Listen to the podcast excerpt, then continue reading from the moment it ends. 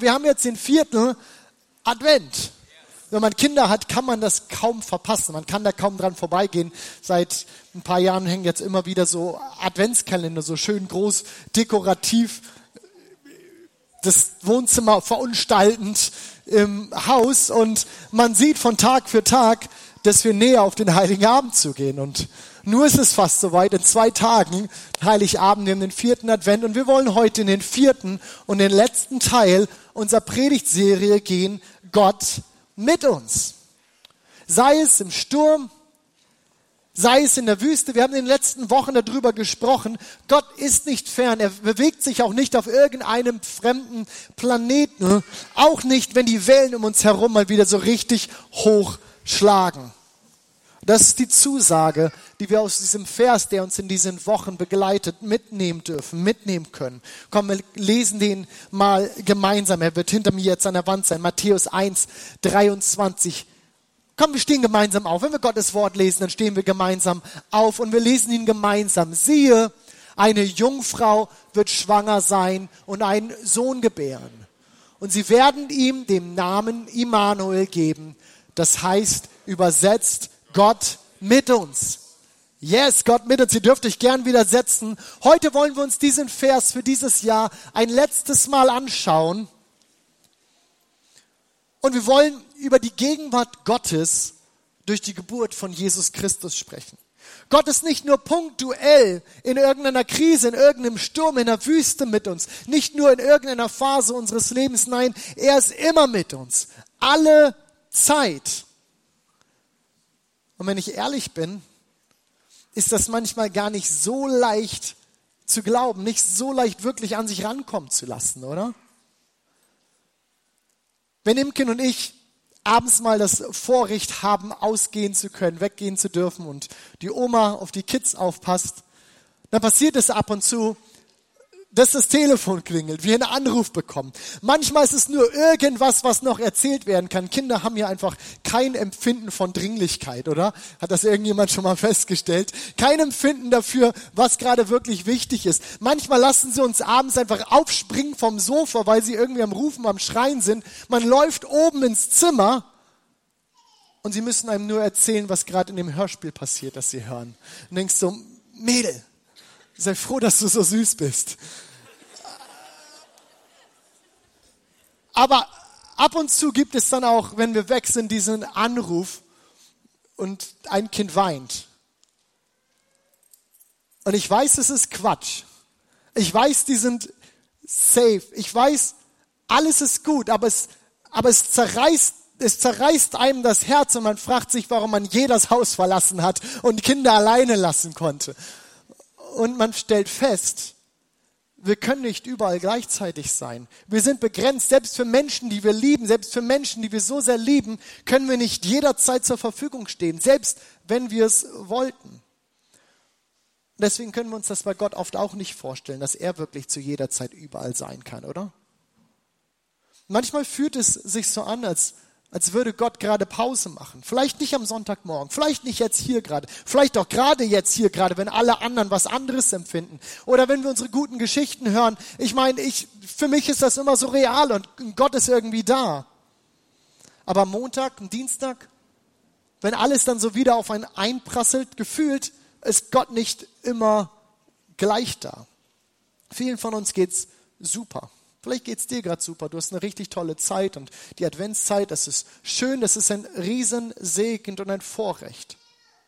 Vielleicht erlebst du gerade aber auch die größte Krise, gerade jetzt in dieser Zeit und all diese Weihnachtsfeierei, all dieser Rummel, das, das, das ist so banal, das ist so realitätsfern für dich. Gerade die Tage schrieb mir ein Familienvater aus unserer Kirche hier und sagte, du, diese Woche, die vergangene Woche, diese Woche haben wir gerade den, neunten Trauerfall in unserem ganz engen Umfeld in diesem Jahr. Und das war nur so die Spitze des Eisbergs, was diese Familie gerade irgendwie mitmacht und erlebt. Und ich denke mir so, mein Gott, was geht ab? Wo, wo bist du? Du bist immer bei uns, jeden Tag überall gleich doll da. Ich kann nicht gut verstehen, wenn dieser Satz irgendwie unglaubwürdig ist oder du ihn anzweifelst, dass Gott alle Zeit bei uns ist. Und doch feiern wir genau das an Weihnachten. Denn, denn, denn das war Jesu Mission, die Kluft zwischen Himmel und Erde wieder zu überwinden. Deswegen wurde Gott Mensch. Das ist der Schlüssel für alles, was wir glauben. Der Schlüssel dafür, dass Gott mit uns, so heißt ja unsere Reihe, Gott mit uns sein kann. Und diesen Schlüssel wollen wir uns heute ein bisschen näher anschauen. In der Theologie nennen wir das Inkarnation kompliziertes, schwieriges Wort. Aber wenn wir mal die, die Quelle aller Weisheit und alles Wissens zu Rate ziehen, also Wikipedia, dann werden wir feststellen, dass es im Grunde genommen nichts mehr heißt als die Fleischwerdung eines, eines Gottes. Gott wird Mensch. Inkarnation bedeutet, dass Gott, der, der Ewige, der nicht beschreibbare, der, den wir nicht begreifen können, in seiner Gottheit ein Mensch aus Fleisch und Blut wird. So wie du und so wie ich. Aber, und das ist das Spannende dabei, er, er ist und er bleibt dabei 100% Gott. Ganz Mensch, ganz Gott. Das klingt jetzt erstmal ein bisschen strange, aber genauso finden wir das in der Bibel erklärt. Johannes 1, Vers 1. Am Anfang war das Wort, das Wort war bei Gott und das Wort war Gott. Und er, der das Wort ist, wurde ein Mensch von Fleisch und Blut und lebte unter uns. Wir sahen seine Herrlichkeit, eine Herrlichkeit voller Gnade und Wahrheit, die nur er als der einzige Sohn besitzt, er, der vom Vater kommt. Jesus ist Gott, er ist das Wort, er ist allmächtig und das, was er sagt, alles, was er sagt, geschieht. Er hat die Welt, alles, was ist, du und ich, alles, was wir sehen, durch sein Wort erschaffen. Ihm ist nichts unmöglich. Und da drängt sich doch irgendwie die Frage auf, warum, warum kann er denn nicht einfach da bleiben, wo er ist und uns mit unserem äh, Problem von dort aus helfen? Warum tut er sich diese Welt hier an? Warum tut Gott sich diese Welt, dich und mich, all das, was wir erleben, was wir sehen, warum tut er sich das an? Auch wenn es diese Unterhaltung so vielleicht nie gegeben hat. Aber wie hätte ein Dialog zwischen Gott dem Vater und seinem Sohn Jesus im Himmel wohl ausgesehen, in dem Gott Vater seinem Sohn erklärt, was der Auftrag ist, was, was sie tun wollen? Vielleicht so, und ich möchte uns mal reinnehmen in so eine, so eine kleine imaginäre Unterhaltung. Wenn man Kids hat, dann kommen alle möglichen Fragen auf einen zu. Und ich weiß schon, diese Frage wird kommen. Warum musste das alles so sein? Wie erklärt man das? Wie, wie, kann man das erklären? Hier vielleicht eine kleine, eine, eine kleine Unterhaltung, die uns vielleicht so ein wenig auf die Spur bringen kann. Vielleicht fing das so an. Jesus, komm mal zu mir. Ich habe einen Auftrag für dich. Hast du Lust? Klar, Papa. Ich habe immer Lust. Du sollst auf die Erde gehen und sollst den Menschen zeigen, wie wir sind. Und du sollst die Kluft zwischen Himmel und Erde, all das, diese Distanz, die wir zu den Menschen haben, du sollst das überbrücken. Bist du bereit dafür? Klar, natürlich bin ich bereit, aber kurze Zwischenfrage. Wie würde das Ganze aussehen? Gut, dass du fragst. Ich habe da eine Frau ausgesucht die soll deine Mutter sein. Das ist eine ganz tolle Frau. Du wirst sie lieben. Sie ist eine Teenagerin, aber sie liebt uns wirklich von ganzem Herzen. Ihr Name ist Maria. Und ich habe dir auch einen menschlichen Vater ausgesucht. Klar, ich bin und ich bleibe auch dein himmlischer Vater, aber er wird dein menschlicher Vater sein. Es ist ein guter Mann, der heißt Josef. Und ja, mit der Zeit werden die Menschen sich viel mehr aus Maria, aus deiner Mutter machen. Sie werden ihr sogar Statuen bauen und sie für heilig erklären. Josef wird froh sein, wenn er ab und zu im Weihnachtsstück vorkommt. Aber glaub mir, das ist ein guter Mann. Und denk dran, wenn du auf die Erde kommst, musst du von einer Jungfrau geboren werden. Das heißt, du wirst erstmal neun Monate in ihrem Bauch sein, bevor du das Licht der Welt erblickst. Okay, das mit dem Storch geht nicht. Nee, Jesus, das können wir so nicht machen. Du musst ja wirklich Mensch sein. Und du wirst auch nicht in einem Palast geboren werden, wie man vielleicht erwarten würde. Nein, ich habe da einen süßen kleinen Stall für dich ausgesucht. Klar, verstehe ich, sagt Jesus vielleicht. Ich soll ja alle verstehen, dass ich nicht nur für die Reichen und für die Wohlhabenden komme, sondern für alle Menschen, auch für den durchschnittlichen Normalo. Genau richtig, antwortet Gott. Das hast du richtig verstanden. Und er führt weiter aus. Nach deiner Geburt wirst du auf der Flucht sein. Deine Eltern werden nach Ägypten fliehen, um dein Leben zu retten. Das wird wirklich gefährlich. Jesus holt sich vielleicht sein Smartphone raus, öffnet eine Notiz, sagt Erinnerung, schnell einen Esel besorgen. Und du wirst Superkräfte haben, Jesus. All die Kraft, die du hier hast, wirst du auch auf Erden haben. Wenn deine Eltern dich in die Wanne stecken, wirst du die Kraft haben, das Badewasser zu teilen. Aber Jesus, lass dich einfach baden, okay? Dann wirst du irgendwann einen Beruf erlernen, den Beruf deines Vaters. Du wirst Zimmermann werden. Du wirst Dinge bauen. Du wirst Dinge schaffen, denn genau das ist es, was wir tun. Wir schaffen Dinge. Und irgendwann beginnst du dann deinen Dienst. Hier das erste Wunder, das ich mir für dich überlegt habe. Du wirst auf einer Hochzeitsfeier Wasser in Wein ver verwandeln. Was hältst du davon? Jesus schaut etwas verwirrt und fragt, mein erstes Wunder soll ein Partytrick sein? Ernsthaft? Gott lacht. Ja, Jesus, das wird lustig. Die Christen werden sich noch Jahrtausende fragen, warum. Aber ganz im Ernst. Du wirst richtige Wunder tun. Du wirst Lahme gehend machen, Blinde werden sehen, du wirst Tote auferwecken. Aber die Menschen, sie werden dich dennoch hassen. Sie werden dich einen Lügner nennen. Sie werden dich für verrückt erklären. Aber egal was sie sagen, egal was sie tun, hör nicht auf, sie zu lieben. Zeig ihnen, wer wir sind. Zeig ihnen meine Liebe. Ich möchte, dass du zu Prostituierten gehst und ihnen Freund bist. Ich möchte, dass du keine Angst hast, Leprakranke zu berühren. Aber eins muss ich dir sagen, je mehr du ihnen deine Liebe zeigst, desto mehr werden sie dich hassen. Hör aber nicht auf, sie zu lieben, denn das, genau das ist der Grund, warum ich dich sende. Ihnen zu zeigen, wer und wie ich bin. Ich werde dir zwölf Freunde geben und ihr werdet durch dick und dünn gehen. Du wirst sie trainieren. Ihr werdet richtig gut zusammenwachsen. Und doch werden sie dich verlassen, wenn du sie am meisten brauchst. Petrus, er wird dich verleugnen. Judas, er wird dich verraten. Du wirst allein sein. Ganz allein.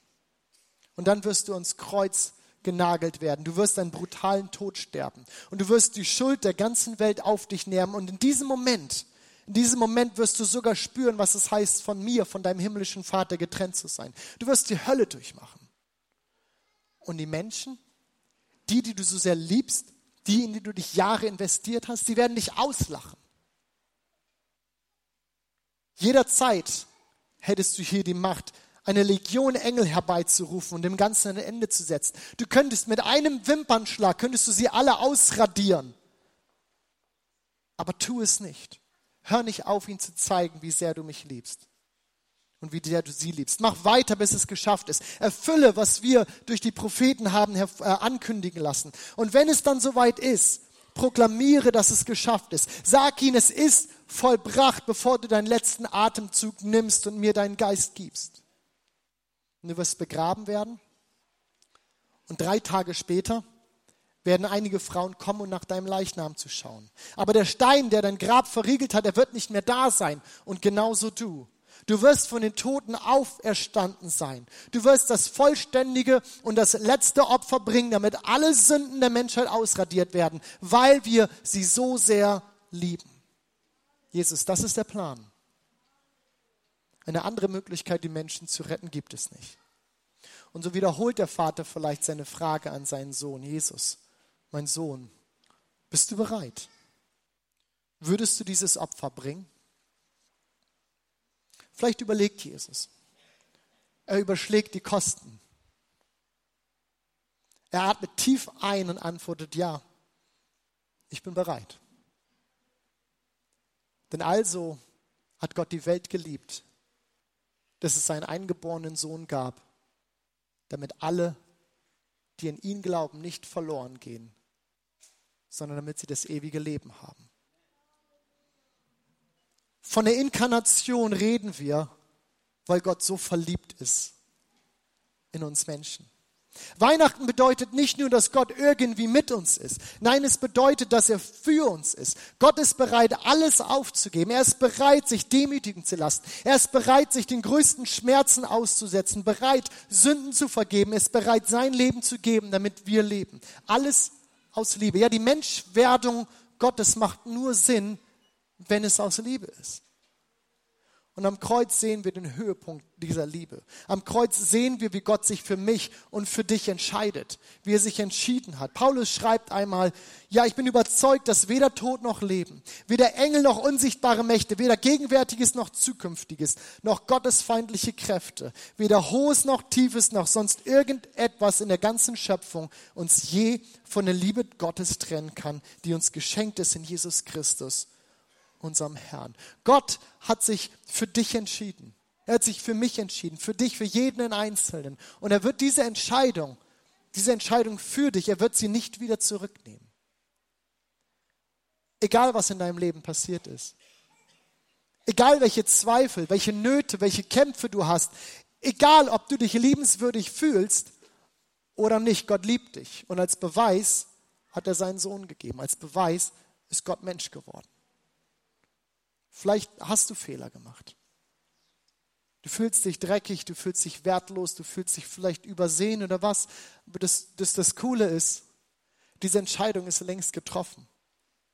Wir müssen Gott nicht mehr überzeugen, sich für uns zu entscheiden. Diese Entscheidung ist längst getroffen. Gott hat sich längst für dich entschieden. Aus Liebe. Und Gott wird Mensch, um uns zu verstehen. Im Hebräerbrief heißt es, Jesus ist ja nicht ein hoher Priester oder er ist ja nicht ein Fürsprecher, der uns in unserer Schwachheit nicht verstehen könnte. Vielmehr war er genau wie wir Versuchungen aller Art ausgesetzt, allerdings mit dem entscheidenden Unterschied, dass er ohne Sünde blieb. Ihr Männer, wer von euch hat Kinder oder Enkelkinder oder irgendwie sowas in der Art? Geburten sind ja eine schöne Sache, aber auch eine schmerzhafte. Wer von euch Männern hat es je erlebt, dass wir in unserem Mitleid nicht verstanden oder nicht für voll genommen wurden? Doch auch einige, ne? Ihr lieben Frauen, wir meinen das nicht böse. Wir wollen wirklich, wenn wir irgendwelche Vergleiche ziehen oder meinen, das, das ist bestimmt so schlimm oder so hart, das ist nicht böse gemeint. Wir wollen es wirklich gut und wir wollen wirklich Mitleid zeigen. Aber ich kann nachvollziehen, wenn ihr meint, ihr habt keine Ahnung, wovon ihr redet. Denn die Wahrheit ist, ja, wir werden es nie wissen. Es ist auch eine Wahrheit, dass wir nicht böse drum sind. Aber vielleicht, vielleicht, vielleicht ist es genau das, was, was, was, was Gott meinte oder was er wollte, als er auf die Erde kam. Er wollte wirklich mit uns mitfühlen. Er wollte wissen, wie es ist, Mensch zu sein. Denn wenn man so will, ist, er kannte vorher ja keine menschlichen Begrenzung. Er wusste nicht, wie es ist, auf dieser Erde in einer zerrütteten und kaputten Welt zu leben. Er wusste nicht, was es heißt, sich Tag für Tag durch den Alltag zu kämpfen. Aber er wollte dich und mich verstehen. Er wollte nicht einfach kluge Sprüche klopfen, sondern wirklich mitfühlen. Dadurch, dass Gott Mensch wurde, kann er mit dir mitfühlen und er weiß, was es bedeutet, Mensch zu sein. Er kann verstehen, wenn wir einsam sind. Er kann verstehen, verraten, gedemütigt. Er kann verstehen, was es heißt, von Freunden im Stich gelassen zu sein. Er kann Krankheit verstehen. Er weiß, was es bedeutet, tagtäglich den Versuchungen des Teufels ausgesetzt zu sein. Er kann verstehen, wenn du durch die Hölle auf Erden gehst. Gott wird Mensch heißt, Gott versteht uns. Aus Liebe zu uns wurde er Mensch und jetzt ist Gott mit uns.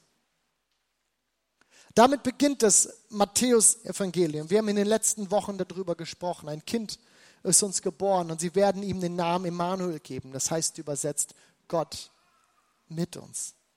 Aber mit der gleichen Aussage endet dieses Evangelium auch. Ich lese uns aus Matthäus 28. Darum geht hin zu allen Völkern und macht die Menschen zu meinen Jüngern. Tauft sie in den Namen des Vaters, des Sohnes und des Heiligen Geistes und lehrt sie, alles zu befolgen, was ich euch geboten habe. Denn seid gewiss, ich bin jeden Tag bei euch bis zum Ende der Welt. Nicht nur damals, nicht nur in irgendeiner Phase, nicht nur in irgendeiner Wüstenzeit, nicht nur 2000 sonst was wie viele Jahre zurück, nein, alle Tage bis zum Ende der Welt. Dieses ganze Evangelium ist in diese so wichtige Aussage gerahmt. Sie ist eingerahmt in dieses, er war am Anfang da und er ist am Ende. Gott ist mit uns.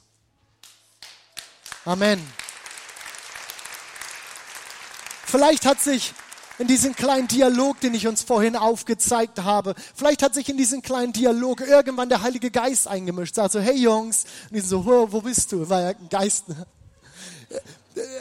Vielleicht hat er sich irgendwann mit eingemischt, sagt, ey, aber erzählt, Jesus, erzähl ihn von mir. Erzähl ihn von mir. Und Jesus, natürlich werde ich das tun. Natürlich werde ich von dir erzählen.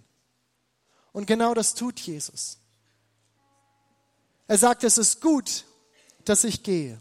Es ist gut, dass ich gehen werde, denn wenn ich das tue, kann ich den Helfer senden. Ich kann den Fürsprecher senden. Ich kann den Heiligen Geist senden. Und er wird mit uns sein. Alle Zeit. Überall. Damit eben genau das nicht ist, was Imken und ich vielleicht erleben, wenn wir abends mal weggehen und dieser Anruf kommt. Wir denken so, warum bin ich gerade nicht da? Nein, Gott ist mit uns immer, alle Zeit. Der Heilige Geist ist überall gleichzeitig in jedem von uns. Er lebt hier und er lebt da. Gott ist mit uns alle Zeit. Nicht, weil wir es immer fühlen. Nicht, weil wir alles verstehen. Nicht, weil wir alles gut finden, was passiert, sondern weil Jesus es versprochen hat. Wir vertrauen darauf, dass Jesus sein Wort hält, ob wir es gerade fühlen oder nicht. Er wird uns niemals verlassen. Gott ist mit uns. Komm, wir sprechen das nochmal gemeinsam. Alle miteinander. Gott ist mit uns. In der Hoffnung, dass wir es irgendwann glauben. Noch einmal. Gott ist mit uns. Komm, wir stehen gemeinsam auf Gemeinde. Lass uns das glauben. Lass uns das aussprechen. Gott ist mit uns. Er ist nicht nur für 2000 Jahre auf diese Welt gekommen als kleines Baby in einer Krippe, sondern er ist heute noch genauso da, wie er es damals war. Wenn du dich verlaufen hast, ist Gott mit uns als dein Ratgeber. Wenn du alleine bist, ist er mit dir als dein Begleiter. Wenn du, dich, wenn du verletzt bist, ist er mit dir als dein Tröster. Wenn du Angst hast, ist er mit dir als dein Friede.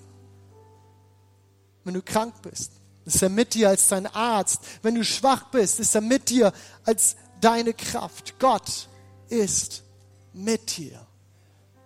Das haben wir verstanden, das haben wir festgestellt. Die Frage, die jetzt noch bleibt, ist, bist du mit Gott? Bist du mit Gott? Kurz bevor wir zu diesem Vers kommen, den wir in diesen Jahren, äh, diesen Wochen immer wieder gelesen haben in Matthäus, heißt es, sie, Maria, wird einen Sohn zur Welt bringen, dem sollst du den Namen Jesus geben, denn er wird sein Volk von aller Schuld befreien. Jesus ist gekommen, um uns unsere Schuld zu befreien. Um Gott nahe zu kommen, muss jeder Einzelne, jeder Mensch von uns seine Schuld befreit bekommen. Und alles, was es dazu braucht, sagt die Bibel, ist, wir müssen Gott um Vergebung bitten. Vergebung, dass wir unsere eigenen Wege gegangen sind. Vergebung, dass wir für uns unterwegs gewesen sind. Vergebung, dass wir Gott aus unserem Leben ausgesperrt haben. Vielleicht hast du Dinge, für die du ganz persönlich Gott um Entschuldigung bitten möchtest und solltest. Und wir erkennen ihn als unseren Herrn an. Und wenn du das tust, wenn wir, wenn wir das tun, dann werden wir und Gott, dann werde ich und Gott, dann werden du und Gott Freunde fürs Leben. Das heißt nicht, dass wir nicht noch wieder durch schwere Zeiten vielleicht durchgehen, dass noch wieder eine Wüstenzeit kommt oder ein Tal oder ein Sturm. Nein. Aber es heißt, dass Gott immer mit uns ist dass wir nie wieder alleine sind, dass er das Licht zu unseren Füßen ist, dass er unser Begleiter ist, unser Beistand, dass er neben uns ist, an den wir uns anlehnen können, dass wir es merken, dass wir es erleben und wissen, wir sind nicht allein, denn Gott ist mit uns. Wir bitten ihn um Vergebung und bitten ihn, dass er Herr in unserem Leben wird.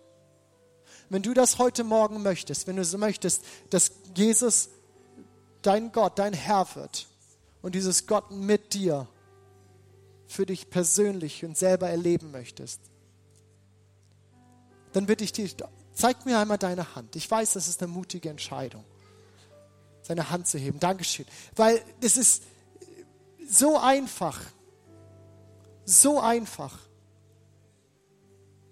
dass diese Kluft zwischen dir und Gott, dieses, ist da jemand, beantwortet zu bekommen. Wir wenden uns einfach an ihn. Und ich würde mich freuen, mit dir beten zu dürfen. Wir würden uns freuen, dir Jesus, dir diesen Gott besser vorstellen und äh, ähm, dich ihn kennenlernen zu lassen. Und ich würde mich freuen, mit dir beten zu können. Deswegen nochmal meine Frage, ist irgendjemand hier, der diese Entscheidung treffen möchte? Dann heb doch jetzt deine Hand. Ja, danke schön, danke schön. Das gesehen. Ist noch jemand da, der sagt, ich möchte diese Entscheidung treffen? Jesus heute Herr in meinem Leben machen. Ja, danke. Komm Gemeinde, wir beten gemeinsam. Wir beten mit dir, mit euch, die eure Hände gehoben habt. Und wir beten alle gemeinsam. Jesus, ich danke dir, dass du auf diese Erde gekommen bist. Dass du mich so sehr liebst, dass du mir bis hierhin nachgegangen bist. Und Gott, hier bin ich. Ich gebe dir mein Leben. Bitte vergib mir meine Schuld und Fehler. Und von heute an möchte ich mit dir leben und dich als meinen Herrn in meinem Leben haben. Amen. Komm Gemeinde, lass uns Gott einen großen Applaus geben. Amen. Amen. Und wenn du diese Entscheidung gerade getroffen hast, ich feiere das, wir feiern das, denn gerade vor Weihnachten ist es das Beste, was du tun kannst. Vielleicht gehst du mit einem ganz neuen Verständnis von dem, was Jesus für dich getan hat, in dieses Weihnachtsfest, in diesen heiligen Abend. Und wir würden uns freuen, mit dir in Kontakt zu kommen. Wir würden uns freuen, dir zu erklären und helfen zu können, was nächste Schritte sein können. Du findest auf deinem Platz so eine Karte, eine Kontaktkarte. Füll da vielleicht aus, ich habe mein Leben Jesus gegeben. Schreib drauf, wer du bist und wir würden uns freuen, dich die Tage zu kontaktieren und dir zu helfen, wie es weitergeht. Es ist so gut, diesen Gott zu kennen. Es ist so gut, sein Kind zu sein. Amen.